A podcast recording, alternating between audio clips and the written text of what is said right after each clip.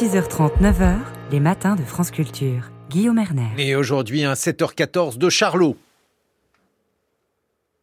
Se bella più sedore, je notre soccafore, je notre citavore, je la tila toi.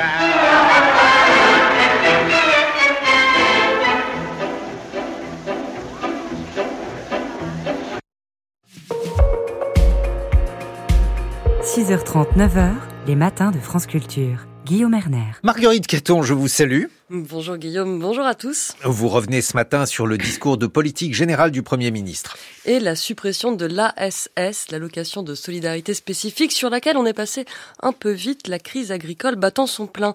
Pourtant, la fin de cette allocation destinée aux chômeurs de très longue durée, souvent âgés, et son remplacement par le RSA n'est pas anodin. C'est un pas de plus dans la réduction des droits sociaux des chômeurs, tout particulièrement. Un mouvement que Bruno Pallier va nous aider à décrypter. Bonjour monsieur. Bonjour. Vous êtes politiste, directeur de recherche au CNRS. Vous venez de publier aux presses de Sciences Po un bel ouvrage collectif. Que sait-on du travail? Alors le RSA n'est pas moins élevé que l'allocation de solidarité spécifique. Quel est le sens de cette mesure annoncée par le Premier ministre et quel impact aura-t-elle? Alors la suppression de l'allocation de solidarité spécifique, elle a euh, pour conséquence euh, première donc de, faire passer euh, les personnes qui le, touchaient, c'est-à-dire des personnes qui avaient été en fin de, droit d'allocation euh, au chômage, euh, de les faire passer au RSA, au revenu de solidarité active, qui formellement est un peu plus élevé puisqu'il est à 607 euros aujourd'hui, alors que la SS est à 545.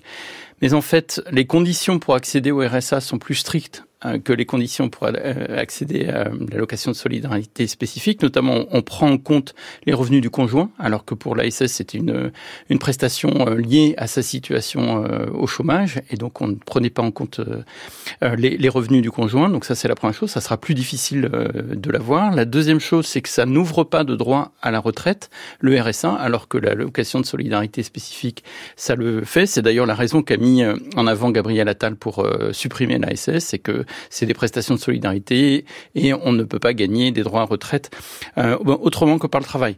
Soit dit en passant, on gagne des droits à retraite autrement que par le travail, notamment euh, pour le fait euh, d'avoir eu des enfants, notamment, ou pour le fait d'être une épouse veuve d'un mari qui avait une, retraite. Donc je ferme la parenthèse, mais on a là une, une contradiction.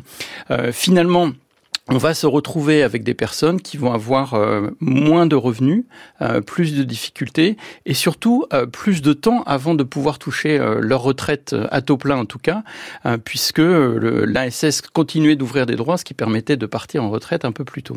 Oui, peut-être un troisième point, c'est aussi que l'ASS était versée par l'État, tandis que le RSA relève des départements. Donc euh, l'État refile aussi la charge. Euh, de manière générale, Bruno Pallier, il déclare que la volonté du gouvernement est que l'inactivité soit la moins rémunératrice possible dans l'objectif d'atteindre le plein emploi. Euh, deux réformes de l'indemnisation ont déjà eu lieu. La dernière entrée en vigueur il y a tout juste un an module la durée d'indemnisation selon l'état du marché de l'emploi. Est-ce que vous pouvez nous expliquer le principe peut-être en faire un premier bilan? Alors, le, principe, c'est que euh, quand ça va mieux, il y a moins de raisons de rester au chômage et que donc euh, il faut réduire la durée de l'indemnisation du chômage pour inciter les chômeurs à reprendre un emploi puisqu'il y en a plus dans la mesure où le chômage baisse. Ça c'est sur le papier. Euh, concrètement, ça veut dire que euh, en gros pour les personnes de moins de 53 ans, on avait une allocation chômage qui, qui pouvait durer jusqu'à deux ans à peu près et on est maintenant à 18 mois, c'est-à-dire qu'on a réduit de 25% la durée de l'allocation chômage. Alors ça c'est la règle générale, c'est beaucoup plus complexe quand on regarde les différents cas de figure des, personnes concernées, puisque 18 mois, c'est le maximum. Mais en fait, le mode de calcul de la durée de l'allocation chômage dépend de combien de mois vous avez travaillé dans les deux dernières euh, années.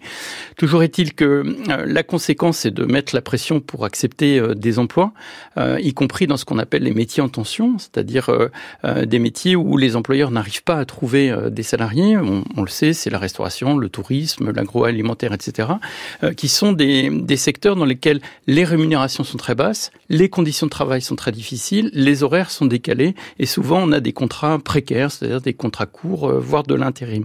Et donc il s'agit d'accepter et de forcer à accepter les, chômeurs euh, des emplois de très mauvaise qualité euh, qui, euh, pour le coup, d'une part, ne vont pas permettre de désmicardiser, puisque c'était l'objectif de Gabriel Attal, mais on va forcer à prendre des emplois qui restent au SMIC et on va les forcer à prendre des emplois de mauvaise qualité, de mauvaises conditions de travail. Ce qui ne va pas résoudre un des problèmes centraux, nous dit-il, du Premier ministre, à savoir de convaincre les classes moyennes, notamment les moins aisées, de ne plus voter pour le Rassemblement national. Vous voulez dire qu'il y a une contradiction entre l'objectif de plein emploi affiché par le Premier ministre et la dégradation progressive des, des rémunérations et des conditions de travail liées en fait en partie à cette baisse de l'indemnisation du chômage. C'est ça, Bruno Pallier C'est moins une contradiction qu'une stratégie euh, de baisse du chômage ou de plein emploi par le bas, c'est-à-dire que on incite les gens à, choisir. Euh, en fait, c'est pas vraiment un choix, mais être obligé de prendre des emplois de mauvaise qualité plutôt que de rester au chômage, sous prétexte que euh, on aurait ce que les économistes appellent du chômage volontaire, qui est permis par le fait d'avoir des allocations chômage trop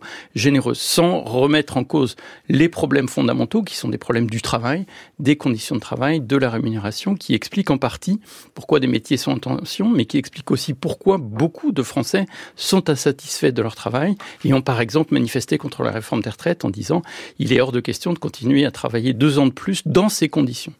Ce qu'il faut que vous nous expliquiez, Bruno Payet, c'est aussi comment l'État a réussi à mettre la main sur l'assurance chômage.